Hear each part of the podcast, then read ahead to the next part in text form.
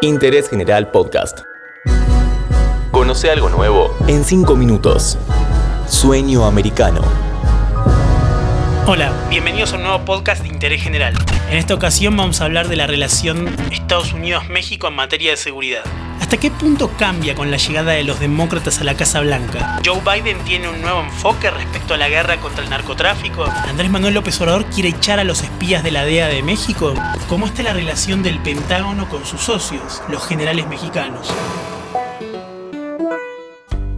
En octubre del 2020, en el aeropuerto de Los Ángeles, fue arrestado el general Salvador Cienfuegos. Era el secretario de la Defensa del gobierno de Enrique Peña Nieto y, tras año y medio de haber dejado su cargo, la DEA lo acusaba de operar desde su puesto en colusión con cárteles del narcotráfico.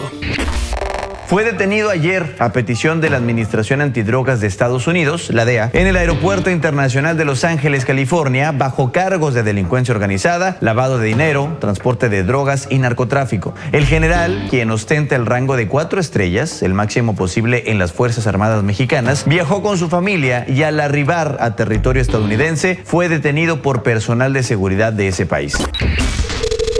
Nunca se avisó de esa detención al gobierno de López Obrador. En el entorno del presidente mexicano primero se interpretó el arresto como una jugada de Donald Trump de cara a las elecciones de noviembre, que finalmente perdería frente a Biden.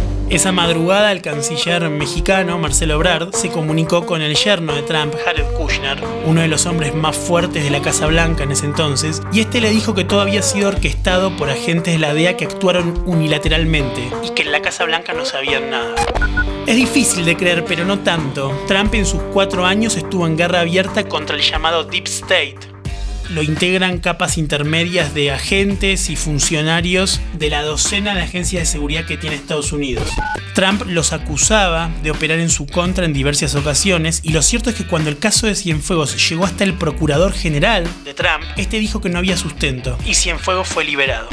Estuvo detenido un mes, pero para el gobierno mexicano fue una eternidad, sobre todo por la información que posee un general de ese rango. En ese lapso, Trump perdía la Casa Blanca. En México la respuesta fue contundente. Los militares han sido muy empoderados por López Obrador desde el inicio de su gobierno y lo primero que hicieron fue pedirle al presidente una nueva ley de seguridad nacional que limita la operación de agentes extranjeros en México. En el plano del Deep State, pero ahora del mexicano, hubo otros movimientos. El ejército le avisó a la DEA que no trabajaría más en operaciones conjuntas y que ahora la interlocución con la DEA debía ser con la Guardia Nacional, que es una fuerza nueva y de mucha menor jerarquía. Como respuesta, a mediados de enero del 2021, 40 de los 50 agentes de la DEA en México abandonaron el país. La primera conversación oficial de Biden con López Obrador fue el 2 de marzo. La diplomacia mexicana acordó, tras una negociación reservada con el flamante secretario de Estado Anthony Blinken, que en ese primer encuentro no se hablara nada de seguridad. Y es bastante evidente, era un tema muy conflictivo para un primer acercamiento el presidente Joe Biden en relación a la conferencia virtual con el presidente López Obrador. South of our border, you are equal. what you do in Mexico and how you succeed impacts dramatically on what the rest of the hemisphere will look like. Durante el gobierno de Obama-Biden, nosotros decidimos que íbamos a tratar a México en pie de igualdad.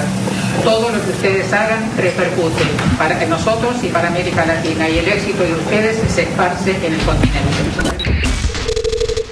Pero por detrás de escena se está hablando y se habla mucho el nuevo procurador de Estados Unidos, Merrick Garland, conversa extraoficialmente con Santiago Nieto a cargo del organismo antilavado mexicano y el nuevo jefe del Pentágono, Lloyd Austin, hace lo propio con el secretario de la Marina mexicana, el almirante Rafael Ojeda Durán.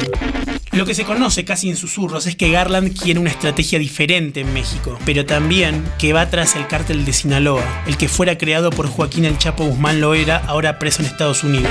Hoy por hoy, el cártel Jalisco Nueva Generación es la organización criminal más poderosa del país. Por algún motivo no del todo claro, Washington prefiere seguir poniendo el foco en la organización de Guzmán Loera, que ahora manejan sus hijos.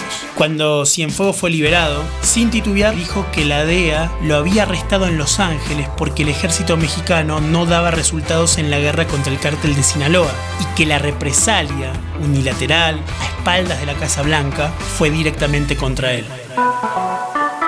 Interés General Podcast. Encontrarnos en Spotify, en Instagram y en interésgeneral.com.ar.